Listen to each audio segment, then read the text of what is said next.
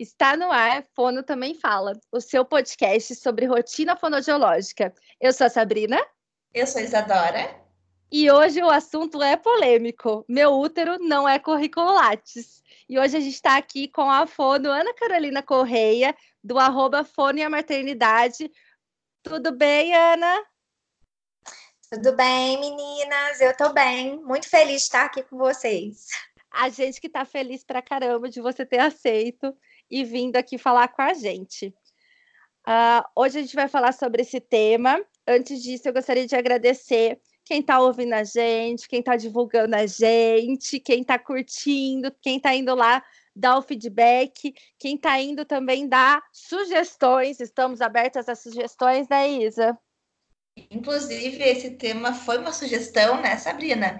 E Isso. foi uma coisa, não sei, uma conexão, assim, porque eu postei um. Eu fiz uma postagem falando sobre, sobre o tema e no mesmo dia uma pessoa veio sugerindo esse tema, daí a gente falou, não, é, é o é. tema, precisamos falar disso, né? Foi isso mesmo.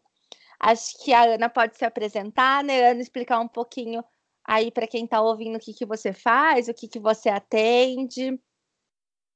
Sim, vou me apresentar. Então, é, eu sou Ana Carolina Correia, sou fono, estou formada há quase 15 anos. é, a coisa mais engraçada é que eu iniciei a minha carreira de fono pensando em trabalhar em audiologia, né? Saí da faculdade super entusiasmada com a área de audiologia. E aí, quando eu vi, eu já fui logo indo para a área de MO sem querer. E quando eu vi, me caí na área de disfagia. Uhum. E me uhum. apaixonei. E fiquei trabalhando nessa área durante muitos anos até que eu engravidei da minha caçula, que é a Helena, hoje com três anos, e vim a descobrir uma dificuldade alimentar da minha mais velha, que hoje tem 13 anos. E eu comecei a estudar a área de alimentação infantil por causa das duas. Não, não para atuar como fonoaudióloga. Uhum. E por meio disso, quando eu vi, eu já estava começando a fazer palestras sobre alimentação infantil, começando a fazer um monte de cursos sobre isso, e hoje em dia a minha área de atuação é disfagia, dificuldades alimentares, e eu trabalho com orientação das abordagens BLW, Introdução Alimentar Participativa. E eu amo, amo trabalhar nessa área de alimentação. É uma, uma paixão muito grande. Eu me descobri depois da maternidade nessa, nessa área. Então vocês já perceberam aí, né? Quem que é super fã da Ana aqui, que sou eu. Gente, eu não Porque conhecia ela... a Ana, mas também virei fã, tá? Eu não trabalho com alimentação, não é meu enfoque, mas também virei fã porque as postagens dela, assim, e daí não, entra no não. tema do, do nosso episódio, ela postando a filha dela comendo, postando as experiências, é, é tão legal, assim, ver a coisa acontecendo do jeito uh, da vida real, junto com um profissional que que está capacitado para falar sobre aquilo, é tão legal, né? Que não tem como não virar fã da Ana. Exatamente. É, é assim, é, é, tão engraçado porque acaba que uma coisa complementa a outra. Eu comecei a perceber o quanto enriquecia a minha atuação é, enquanto fonoaudióloga as práticas que eu tinha na minha casa, porque eu estava vendo acontecer com a minha filha.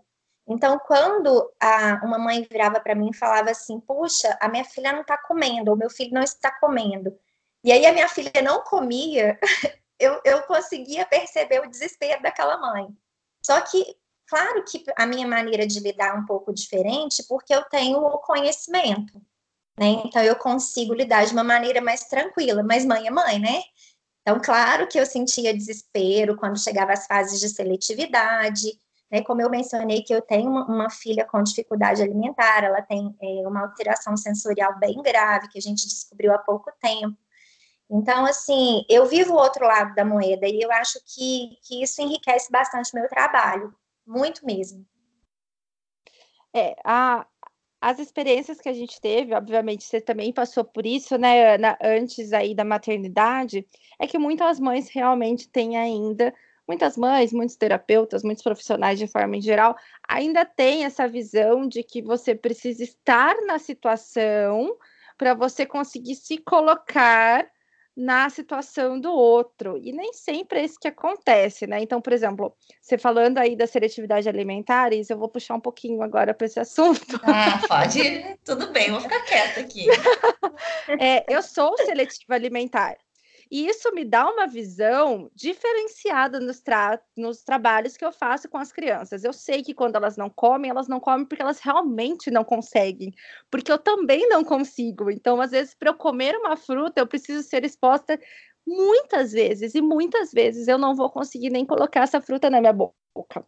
Mas da mesma forma que eu tenho essa experiência e que então eu consigo entender facilmente, muito provavelmente os meus casos de seletividade alimentar têm um diferencial por conta disso, eu não tive, não tenho nenhuma criança com apraxia de fala, nenhuma criança com atraso de linguagem. Eu falei adequadamente, os meus sobrinhos falaram na época adequada, e nem por isso eu deixo de atender essa criança com empatia, de entender a angústia dessa mãe, de entender a frustração dessa criança, né? E eu acho que é isso um pouquinho que a gente queria trazer, né, pro, pro episódio.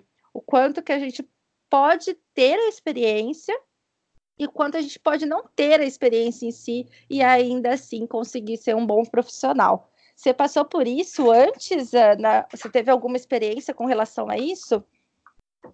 É, primeiro, eu queria dizer que eu super concordo com você, sabe? Eu acho que eu conheço profissionais maravilhosos, inclusive eu vou citar uma, que é a, não é fonoaudióloga, é uma nutricionista que é parceirona minha no, no trabalho com dificuldades alimentares, que é a Cristiane Veloso, e ela não é mãe, e ela é uma profissional incrível, sabe? Assim, o jeito que ela tem de lidar com as famílias, de chegar nas famílias, de, de trabalhar com as crianças, nossa, eu fico encantada com o jeito uhum. dela.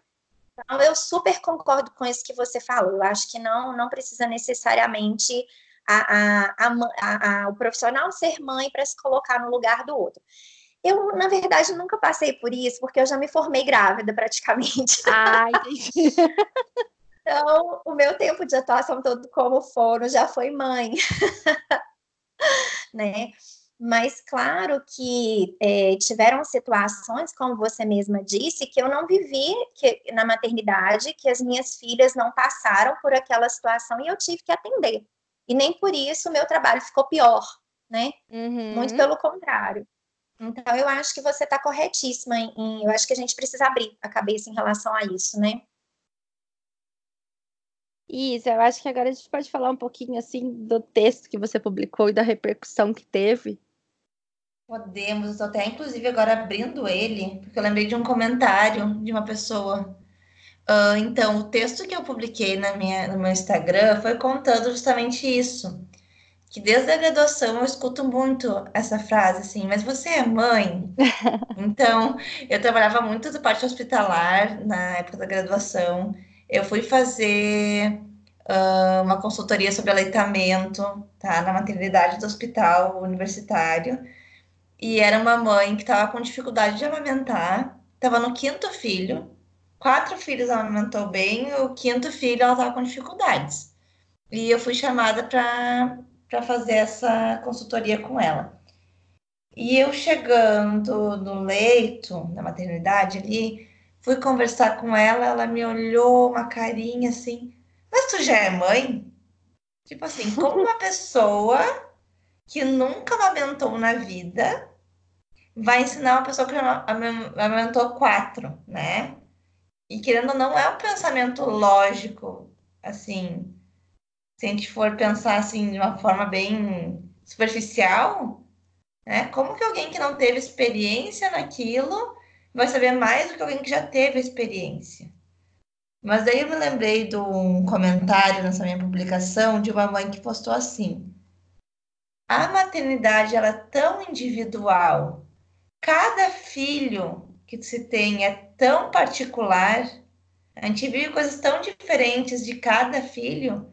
Como é que a gente vai querer cobrar que um profissional seja seja mãe para ter um conhecimento de caso se nem a gente que é mãe às vezes tem o conhecimento do nosso próprio filho, né?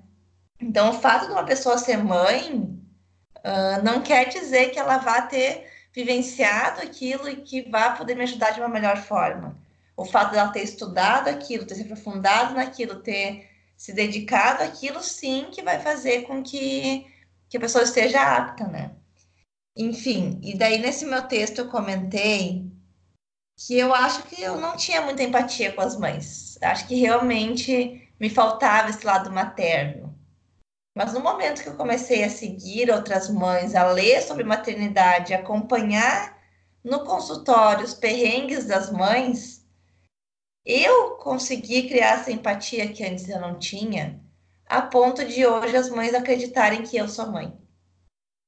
Então, acho que não, não é nem a questão de ter a vivência, é a questão da gente ter a empatia mesmo, da gente saber se colocar no lugar do outro. Sim. Nossa, você disse uma coisa incrível, é que na, nenhum paciente é igual a outro, nenhum filho é igual a outro, então não tem como a gente ter um manual, né? Não tem uma receitinha de bolo. E é isso mesmo. É, por mais que eu, né, comentei que eu tenho essa experiência com a minha filha, claro que eu vou encontrar é, no, no consultório, por mais que eu encontre uma criança, por exemplo, a minha filha que tem dificuldade alimentar, eu não vou atender uma criança, por mais que eu tenha experiência, totalmente baseada no que eu vivi com a minha filha, porque é diferente.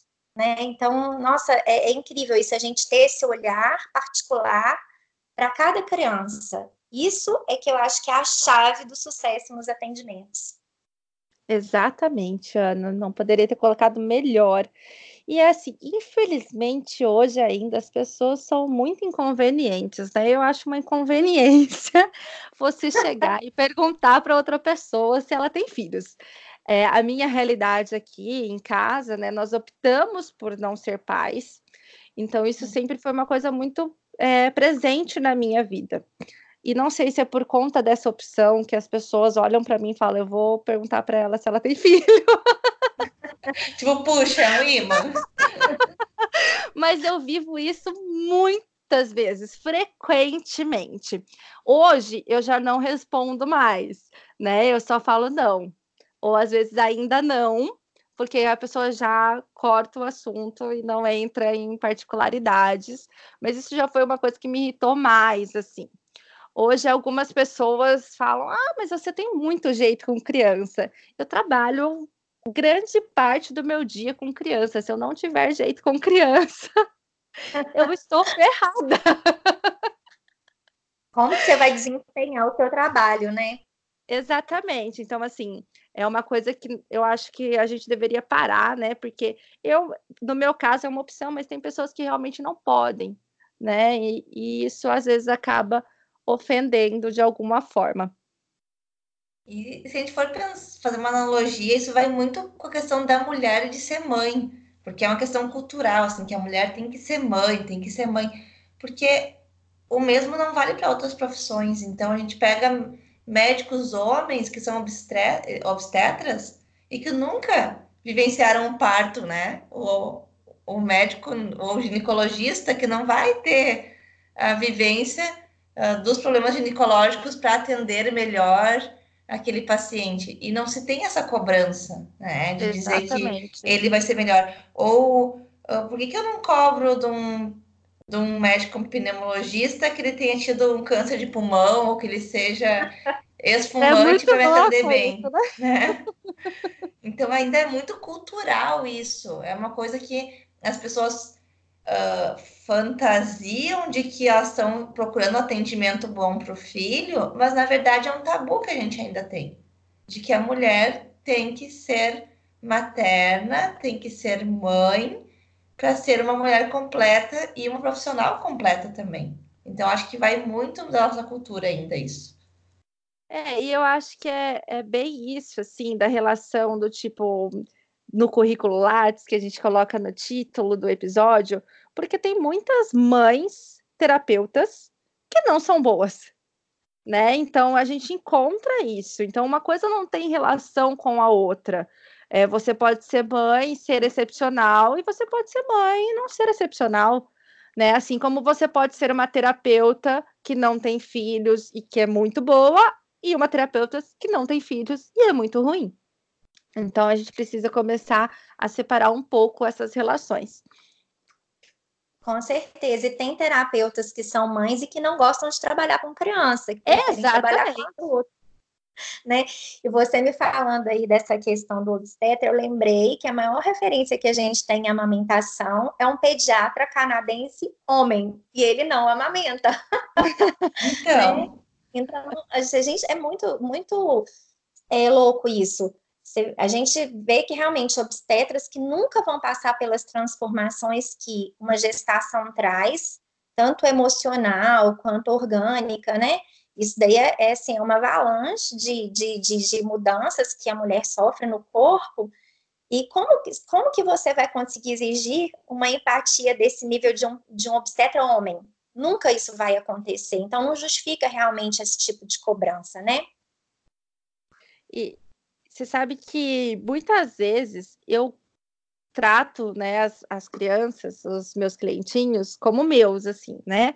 E às vezes eu tô uhum. conversando com alguma mãe e vou contar uma situação de outro clientinho meu, e, e eu acabo falando assim: ah, eu tenho um que é assim, assim, assim.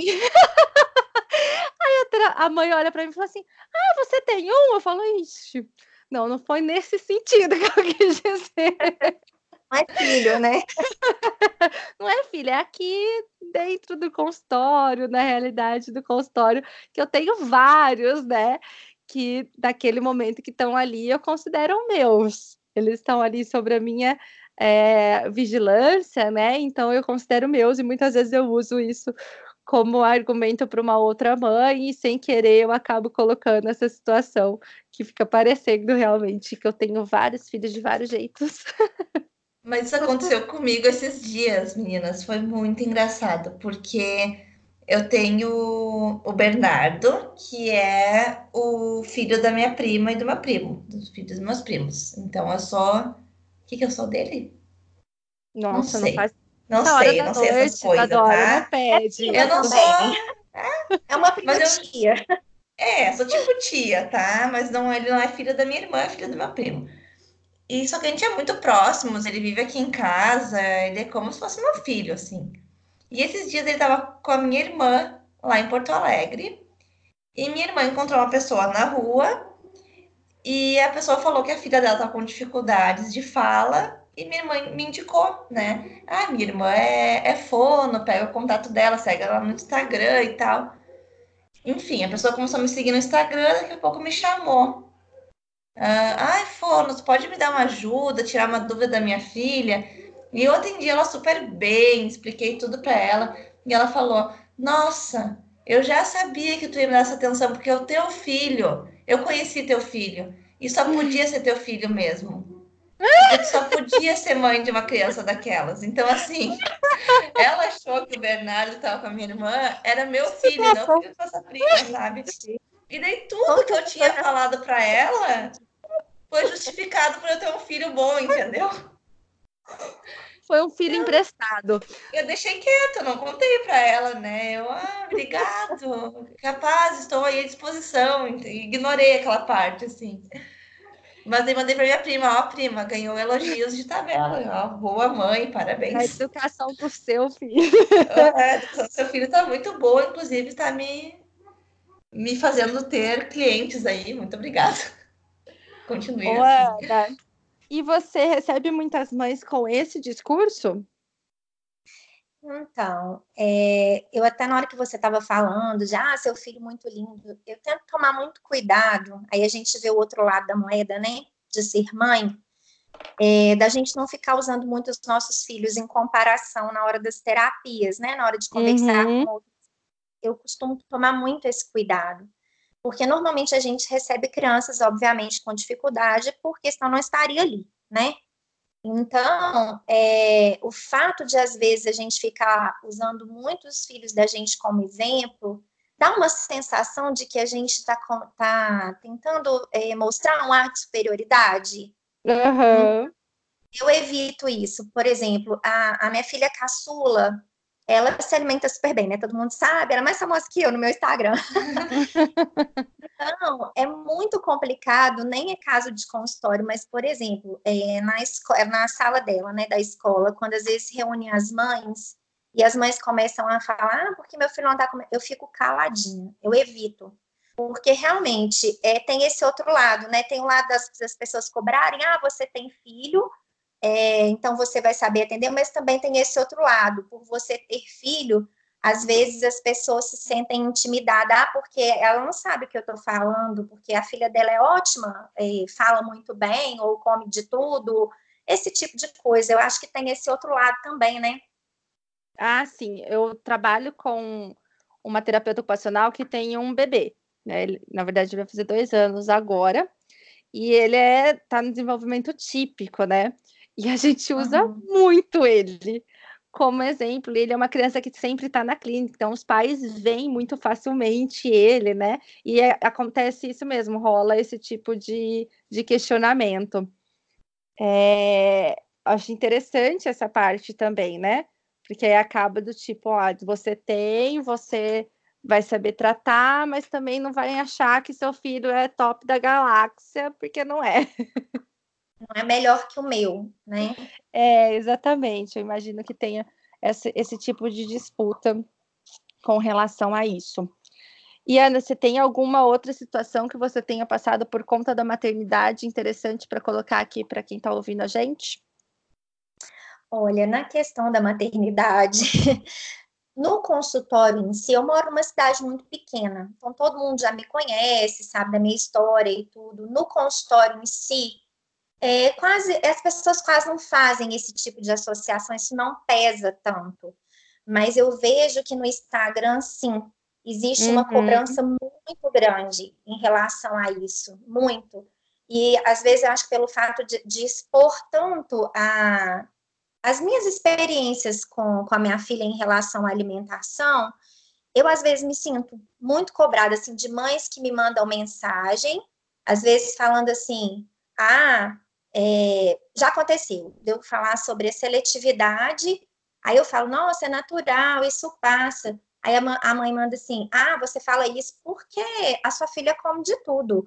Ou se a sua filha fosse igual o meu filho, que fica come dois grãos de arroz e um grão de feijão no almoço, você não falaria isso, entendeu?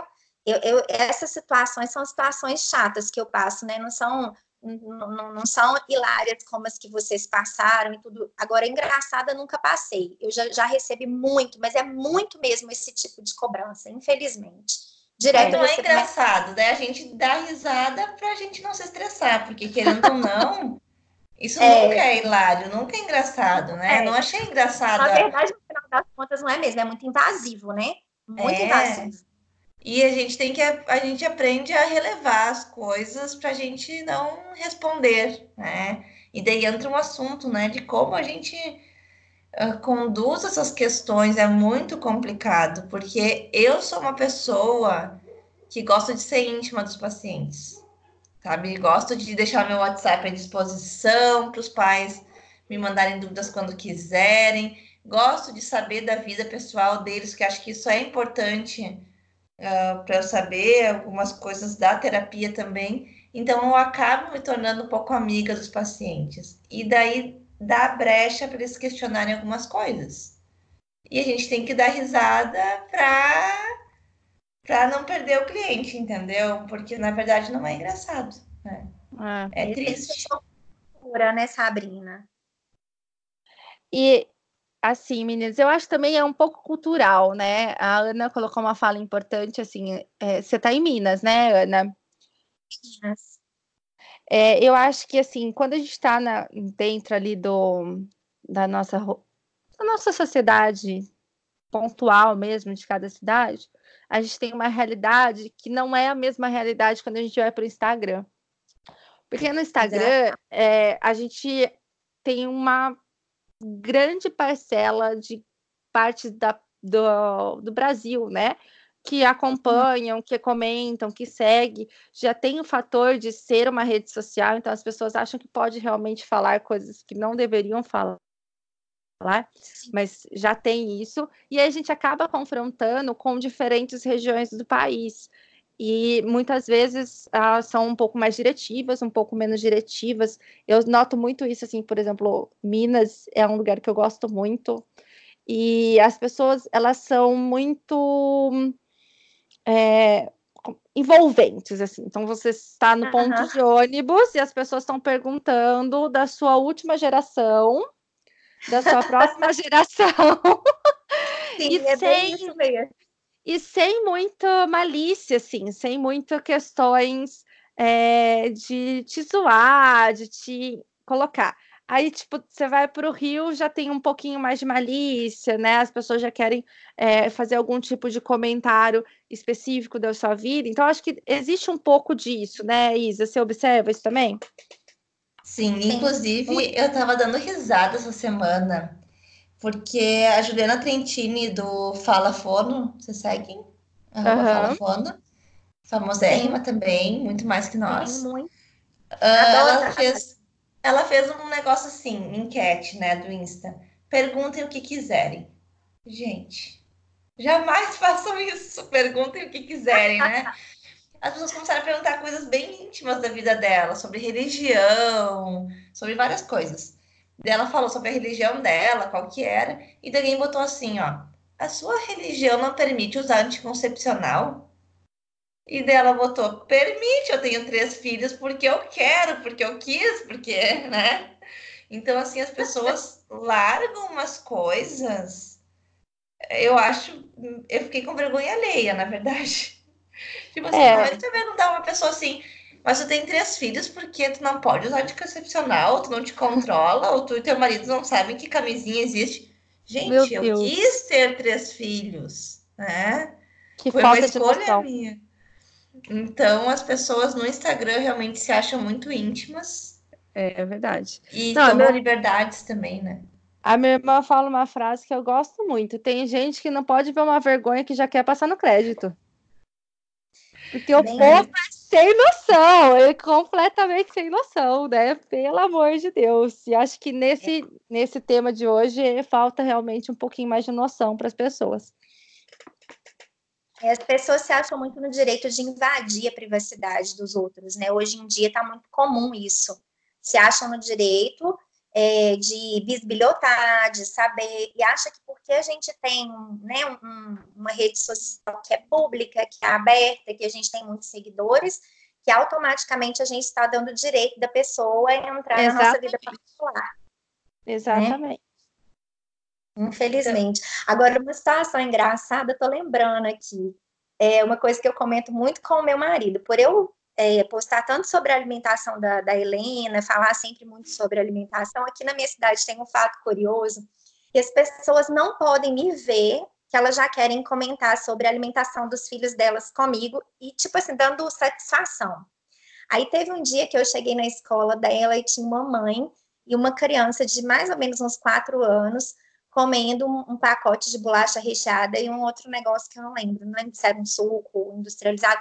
Aí, quando a mãe me viu, ela já arregalou o olho e falou assim: Nossa, hoje ela tá comendo isso daqui, mas não é todo dia que ela come isso, não. Eu fiquei olhando para ela, não tinha perguntado nada, assim, eu, já... fiquei até assustada. Então, assim, as pessoas fazem isso direto comigo aqui. Imagino. É igual a chupeta, entra no consultório. Não, ele não quis hoje vir sem a chupeta, mas ele nunca fica com a chupeta todo dia. Não, é só hoje, no dia de vir pra fono, que aconteceu, né? As pessoas acham que a gente vai fazer o quê? Que a gente vai xingar elas, que a gente vai na casa da pessoa e mudar a alimentação delas, assim, porque a gente porque a gente trabalha com isso. Não sei o que as pessoas pensam, assim. Pois é, também não vai... sei. Tá... É. Ai, é muito engraçado. Isso, isso acontece comigo com muita frequência, muito assim, festa. Às vezes eu tô na fila do supermercado, tô indo na padaria e, e alguém me aborda nessa situação. Eu acho muito. E assim, começa a me contar. Aqui, deixa eu te contar, meu filho, não sei o quê. Aqui. Eu pessoa, eu falei, gente. Dá licença, não, posso pegar mas meu é pão? porque você é famosa, né? A gente não acontece ainda isso, né, Isa? Não, isso sim, de separado na rua, não. não. um dia a gente chega lá, né, Sabrina? Um dia, um dia a gente chega lá. Um dia a gente não vai poder ir na padaria que vão falar com a gente, não vai poder ir na é. escola. É. Vão, vão olhar e falar assim, olha lá, podcaster, vamos gravar um episódio. Aqui, mas vocês não têm noção do tamanho da minha cidade. A minha cidade é muito pequena, que todo mundo conhece todo mundo. Então, assim, ah, não é? tem como as pessoas não saberem quem eu sou. Que cidade que é, Ana? Eu sou de Itapecerica. Fica a 180 quilômetros de Belo Horizonte. E quantos mil habitantes tem? Ah, mais ou menos entre 20 e 21 mil habitantes. É muito ah, é pequenininho. É pequenininho, é, realmente. É. Mas São Leopoldo não é tão, tão distante disso, é, Isa? São Leopoldo tem mais, tem bem mais. Acho que tem umas cinco, seis vezes mais. Eu não vou dizer, tá? Porque eu sou bem sem noção. quero dizer uma coisa, pagar mico e aqui eu vivo, entendeu? Tá, mas você tem mais programado isso aí, gente. que eu.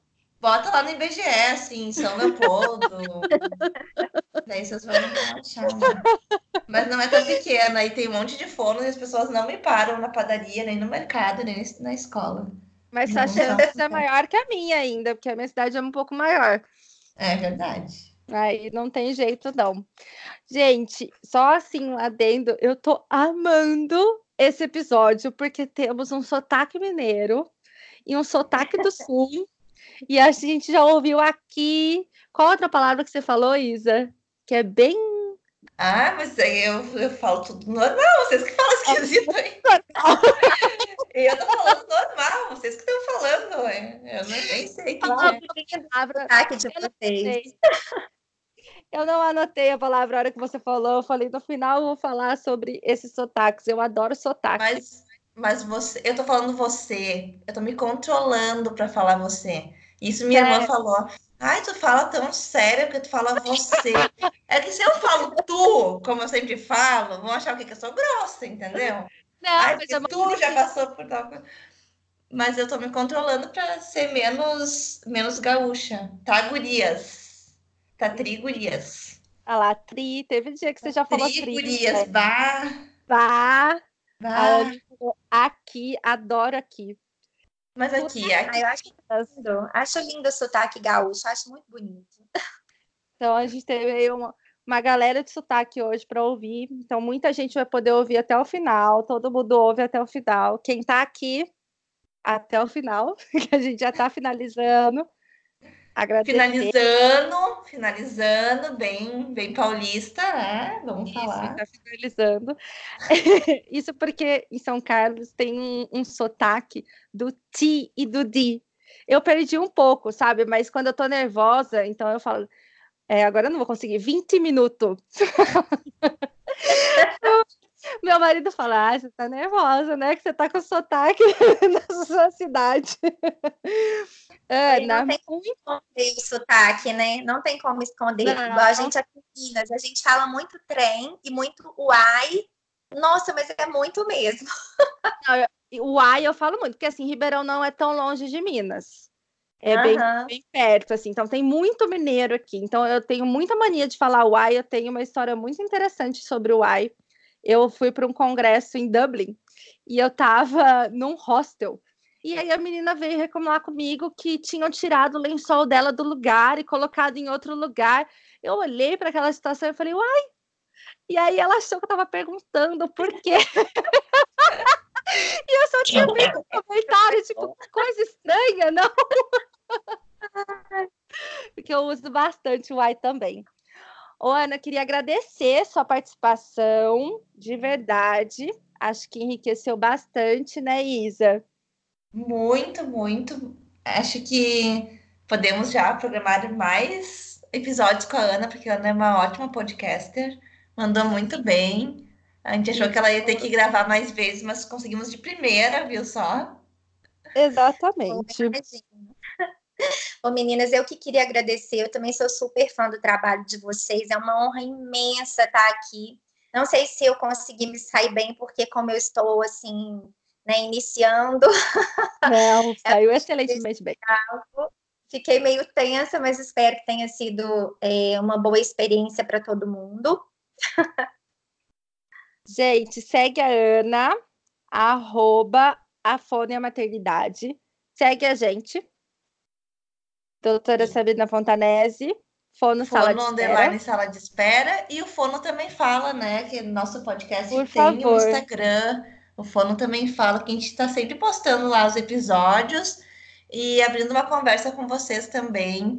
Uh, vamos fazer uma postagem para vocês deixarem seus relatos sobre cobranças de maternidade e participem, que vai ser bem legal. A gente dá risada do que não era para a gente dar risada, mas a gente vai dar risada com vocês. É, a vida é assim, né? Vamos lá, Hoje seguimos. eu choro. Agradece aí então a galera, Isa, Uh, galera que tá comentando, não sei. que tá ouvindo até o final nosso. Ah, tá. Obrigado por quem tá ouvindo até o final, gente. Parece minha mãe falando, filha, agradece. Reposta, gente. Filha, diz que tu. Diz obrigado, filha. Não ouviu, obrigada. Gente, obrigada por quem escutou até aqui. Ah, desculpem qualquer coisa e vamos para o próximo episódio. Esperamos vocês toda sexta-feira com episódios novos e todos os dias nas redes sociais, compartilhando aí nossas vivências fonodiológicas e não fonodiológicas um pouco também. Beijo, Gente. gente. Curte a gente nas, nos, onde vocês nos ouvem, que a gente adora quando vê um coraçãozinho a mais. E Ai, é isso, se o- ficou com o dúvida, Bernardo, o Bernardo, que não é meu filho, que é filho da minha prima, que eu não sei o que ele é meu, ele fala muito bem, ele, ele é fã ali dos youtubers, e daí ele fala umas coisas assim, segue nas redes, dá o seu joinha, Isso, dá o seu joinha. compartilha. Eu vou fazer umas Dá o aulas like. assim. Isso, deixa seu Dá like. o like.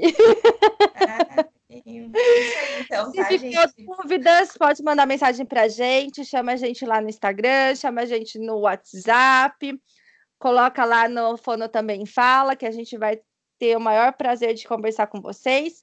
Se for alguma experiência que exija ter filhos, a gente manda pra Ana. Se eu puder ajudar, estou à disposição. Muito obrigada e até mais. Beijo. Até mais, gente. Boa noite. Beijo.